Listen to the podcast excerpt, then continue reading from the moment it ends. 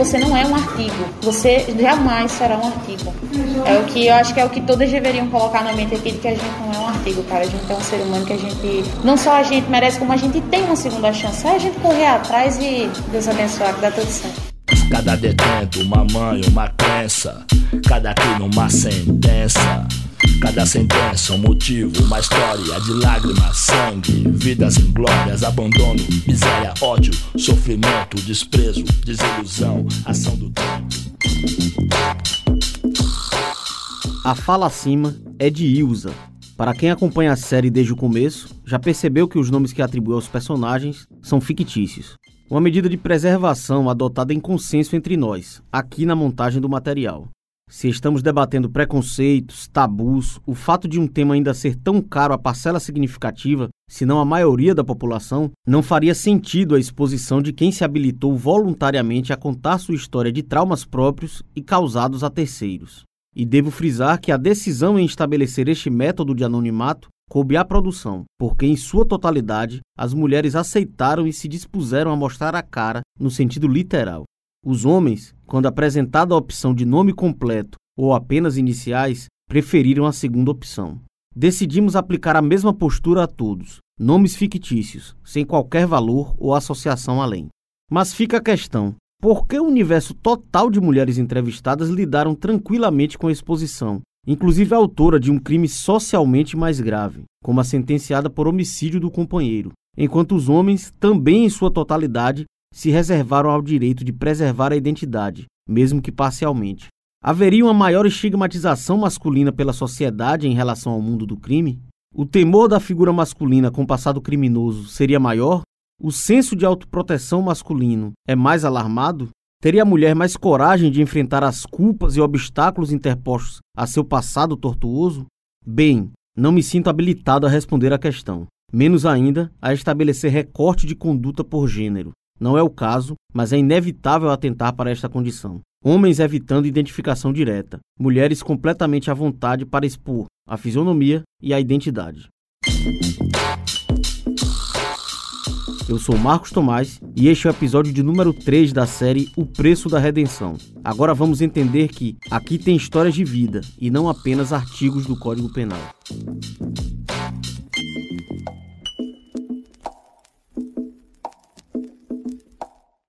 É fácil de perceber, visível em poucos momentos de observação, o sentimento de solidariedade entre eles. Se auxiliam, envolvem com as causas do outro ou da outra e até se admiram mutuamente. No ambiente, o relato que campeia é a força, estímulo que recebeu dos colegas para seguir em frente. Matias foi um dos que passou por isso quando se deparou encarcerado, sem perspectiva. Tem mulher, não, mas realmente você conseguiu foi um mérito, mas eu tive uma ajuda de muitas pessoas aqui. Primeiro, a ajuda da família, que foi muito importante, né? o apoio da família ele foi fundamental.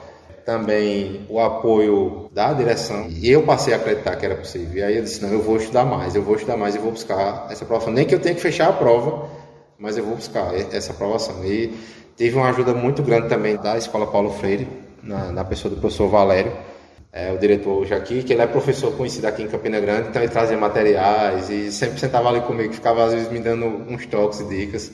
E os, e os funcionários aqui da Paulo Freire, né, que os colegas aqui, sempre que ajudando nas minhas atividades aqui, às vezes eu tinha uma atividade para fazer, tinha alguma coisa para limpar eles paravam no serviço deles e iam me ajudar também. Então, assim, a, a gente trabalha num, com uma dignidade né, e com humanidade demais. E, assim, é, são como, como amigos mesmo, né? Já Marcelo, aquele bacharel em direito, enaltece, além da parceria entre apenados, o ambiente propício ofertado pelos próprios agentes e direção da unidade, com ofertas de opções de ressocialização. Como eu sou um preso que estou trabalhando aqui com a direção, então eu fico aqui em cima, eu não fico lá embaixo. Isso me dá uma certa liberdade de transitar aqui na frente.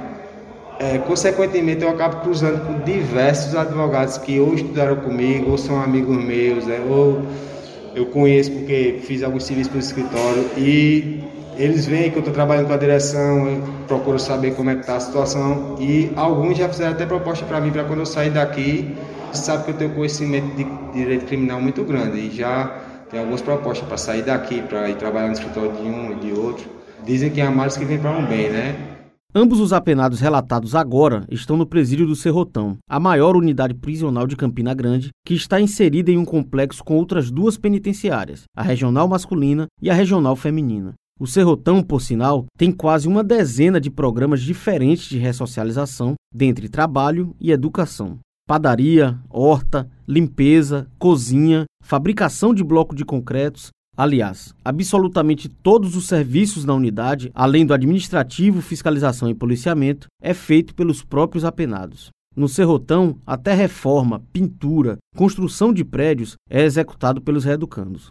A média local de envolvidos nos programas de ressocialização é maior que a nacional, e a perspectiva é ser o mais inclusivo e modelo para todo o país, como explica o diretor da unidade, Lene Sucupira. Aqui a gente tem dois focos principais, que o primeiro é o trabalho e o segundo é o estudo. Então essas são as duas vias hoje na área de ressocialização, que a gente tem a oportunidade de, de reinserir, de ressocializar, de se reeducando. É, falando um pouco na parte de trabalho, é, a gente tem aqui uma padaria que ela fornece pão para as quatro unidades de Campina Grande. Campina Grande nós temos quatro presídios: presídio Monte Santo, Penitenciária Padrão, presídio feminino e aqui o Serrotão. Então, cerca de 6 mil pães por dia são fabricados pelos próprios apenados e fornece não só a nossa unidade, como as outras três. Inclusive, a gente teve tem, teve curso de panificação ano passado, temos mais duas turmas de curso de panificação, que aí o cara trabalha e sai daqui com certificado e habilitado para quando for voltar para a sociedade, como padeiro, como confeiteiro. Então a gente pode dizer sim que esse cara ele vai, vai, vai voltar para a sociedade com condições de entrar no mercado de trabalho. Nós temos uma horta orgânica aqui, que está chegando perto a um hectare de horta, né? bastante grande. Também que essa horta ela supre a alimentação dos apenados, e também da cozinha dos policiais. Né, que é outra forma também que a gente tem de, de oferecer trabalho. Né? A gente também já teve parceria com o EPB, também já trouxe curso na área de agronomia, de horta sustentável também. A gente também tenta sempre qualificar esse pessoal. Hoje também aqui a gente desenvolve um projeto que é a FAX, que é a Fábrica de Artefatos de Concreto do Serrotão. Então a gente fabrica blocos de concreto, tijolo de concreto, estaca é, com bogós, muito da parte da estrutura pré-moldada a gente também fabrica aqui dentro e também qualifica-os para que saibam exercer essa função. Além de artesanato, né, e além de uma cozinha para 1.100 presos, outra cozinha para cento e poucos policiais né, diariamente, a gente tem uma almoxarifada, a gente tem uma câmera fria, 100% de apenados. E toda a manutenção dessa unidade, até parte de construção que a gente vai expandindo aqui, 100% mão de obra de apenados. Então a gente tem equipe de pedreiros, a gente tem equipe de serralharia, a gente tem equipe de, de capinagem, né? a unidade aqui é muito extensa. Então hoje a gente tem entre estudo e trabalho cerca de 300 apenados envolvidos. Tendo em vista que nós temos 1.100 apenados, a gente está chegando quase numa marca de 30%, que se a gente for analisar a nível nacional é um número muito bom. Né? A maioria das unidades não consegue chegar a 20%. O detalhe é que até cerca de 10 anos atrás, praticamente inexistiam modelos de ressocialização do Serrotão ou outras unidades prisionais na Paraíba. Hoje são mais de 4 mil dos 9.300 mil privados de liberdade na Paraíba em algum programa de ressocialização. Estamos falando de 50% dos presos paraibanos que estão em algum projeto de estudo ou trabalho nas prisões estaduais. Especificamente no Serrotão, Além da ocupação, qualificação e contrapartida com a prestação de serviços de mão de obra, a unidade dispõe de uma escola, a Paulo Freire, e projetos de leitura. Em todos os casos, a remissão de pena, ou seja, redução do período encarcerado ou progressão da condenação. E cada um desses programas tem o tempo de abatimento previamente estipulado. O mais novo, remissão pela leitura, por exemplo, concede quatro dias de progressão a cada livro lido. São 12 livros, um para cada mês, e após a leitura, o leitor passa por uma prova e sabatina oral para comprovar ter lido aquele volume.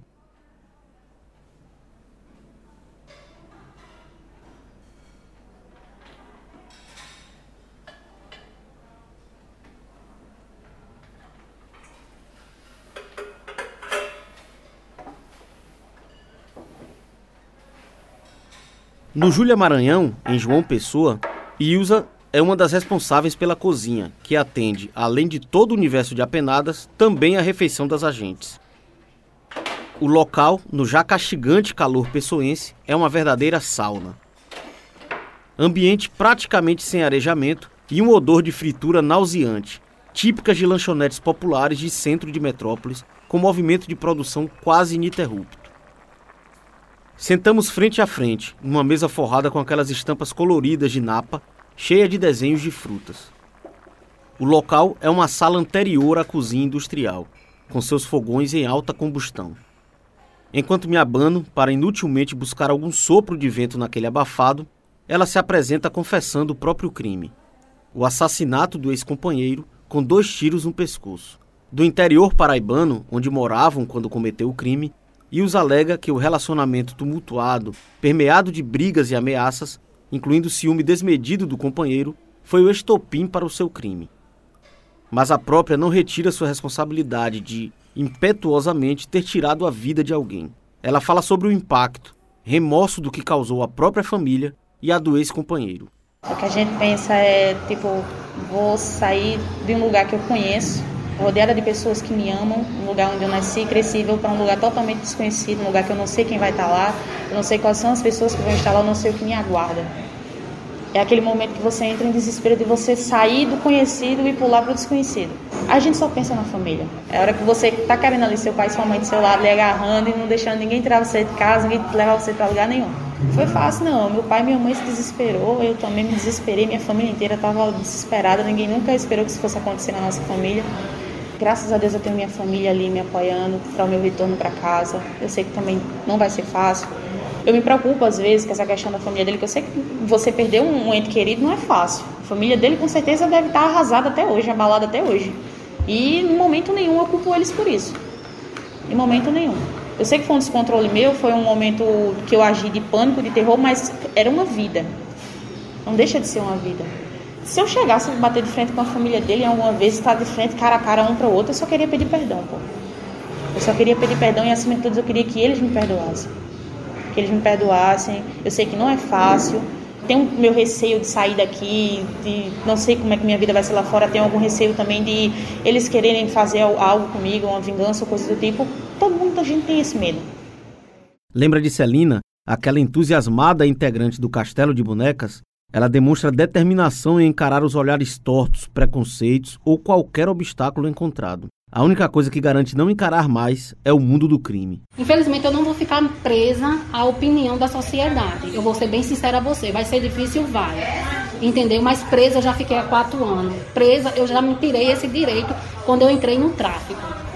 Então, o obstáculo vai vir, a sociedade vai me crucificar? Vai. Mas eu acho que eu já paguei o preço. Eu mereço uma nova chance de, de começar a minha vida.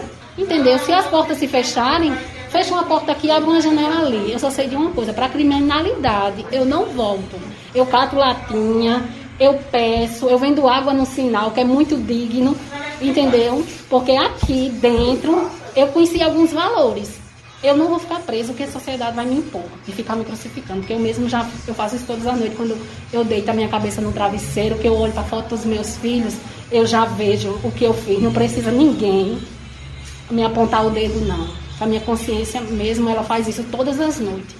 A família, por sinal, é o único elo real, efetivo, dos quase invisíveis encarcerados com o mundo externo. Os relatos demonstram que, quando o cerco se fecha, a casa cai, como dizem na prisão, e se vem sem saída, é nos filhos, pais, mães, companheiros e companheiras que pensam com mais pesar, remorso. Mas ali, naquele momento, pelo menos temporariamente, a dor causada é incontornável, o peso da ausência e separação irreconciliável. E a pandemia acentuou esse cenário de solidão familiar. Com as visitas ainda mais regradas nos picos de contaminação pela Covid-19, o contato rareou, e nada abala mais o ambiente em uma unidade prisional do que a restrição ou o total veto de visitas familiares. Tanto que, em represálias à indisciplina Insubordinações, como tentativas de rebelião, por exemplo, a proibição de visitas é a primeira medida adotada pelas direções. Golpe certeiro. Mas fora deste cenário de rebeliões, motins e tensão nos presídios, a pandemia também virou a cadeia. Como se referem os presos quanto à desordem. Lógico que desordem em outro sentido, mas que abalou a rotina. Agora a gente tá assim, quem tem visita tem as videochamadas e quem tem videochamada não pode ter visita. como eu tenho uma visita presencial dos meus filhos no sábado, porque aí você tem que escolher entre quatro né, para vir visitar. E a cada 15 dias, por exemplo, uma semana é do provisório e na outra semana é do sentenciado. Aí só entra uma pessoa e é uma hora de visita, né? Aí então, é, um, um sábado vem um, no, no próximo sábado vem outro. Só quem não vem me visitar é o de 15 anos, porque tem que ser acima de 18 anos. Nunca uma vida encarcerada aprisiona apenas uma pessoa. É um efeito cascata, que escorre por todo o núcleo familiar. Milena é esposa do Marcelo, o bacharel em direito, usuário e defensor da liberação da maconha, preso por tráfico de drogas e que já apareceu aqui em episódios anteriores. Ela se dispôs a falar conosco a respeito do impacto de uma prisão sob outra perspectiva, a dos familiares.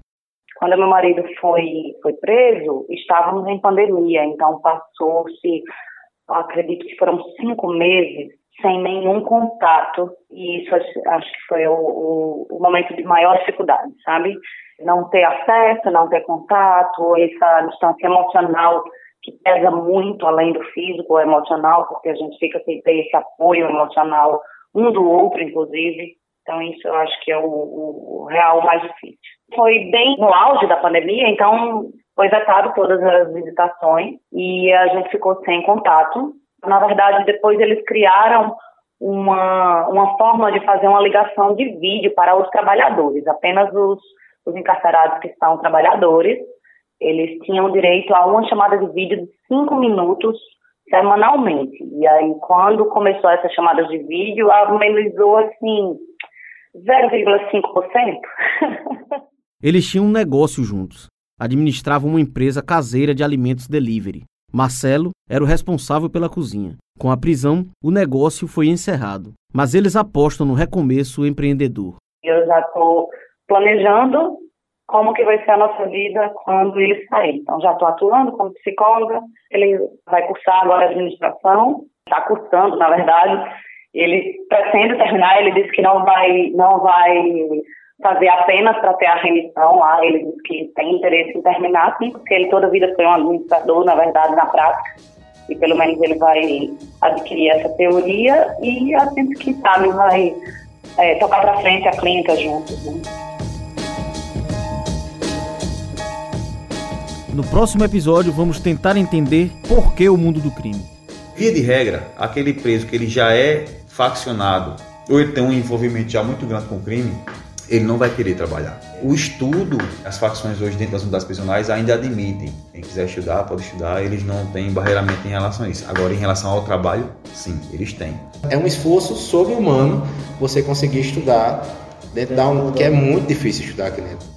O podcast O Preço da Redenção é uma produção da Rádio Tabajara, emissora da empresa paraibana de comunicação. Eu sou Marcos Tomás, responsável pelas entrevistas, produção, pesquisa e roteiro desta série. O trabalho de edição foi de João Lira, que dividiu comigo também a montagem final. A triagem dos áudios foi de Luiz Monteiro, Ana Clara Cordeiro e João Lira. Me auxiliaram na captação das entrevistas, registros de imagens e no batismo dos nomes fictícios Romana Ramalho e Cal Newman. A série O Preço da Redenção é toda embalada pelo disco Sobrevivendo no Inferno dos Racionais MCs.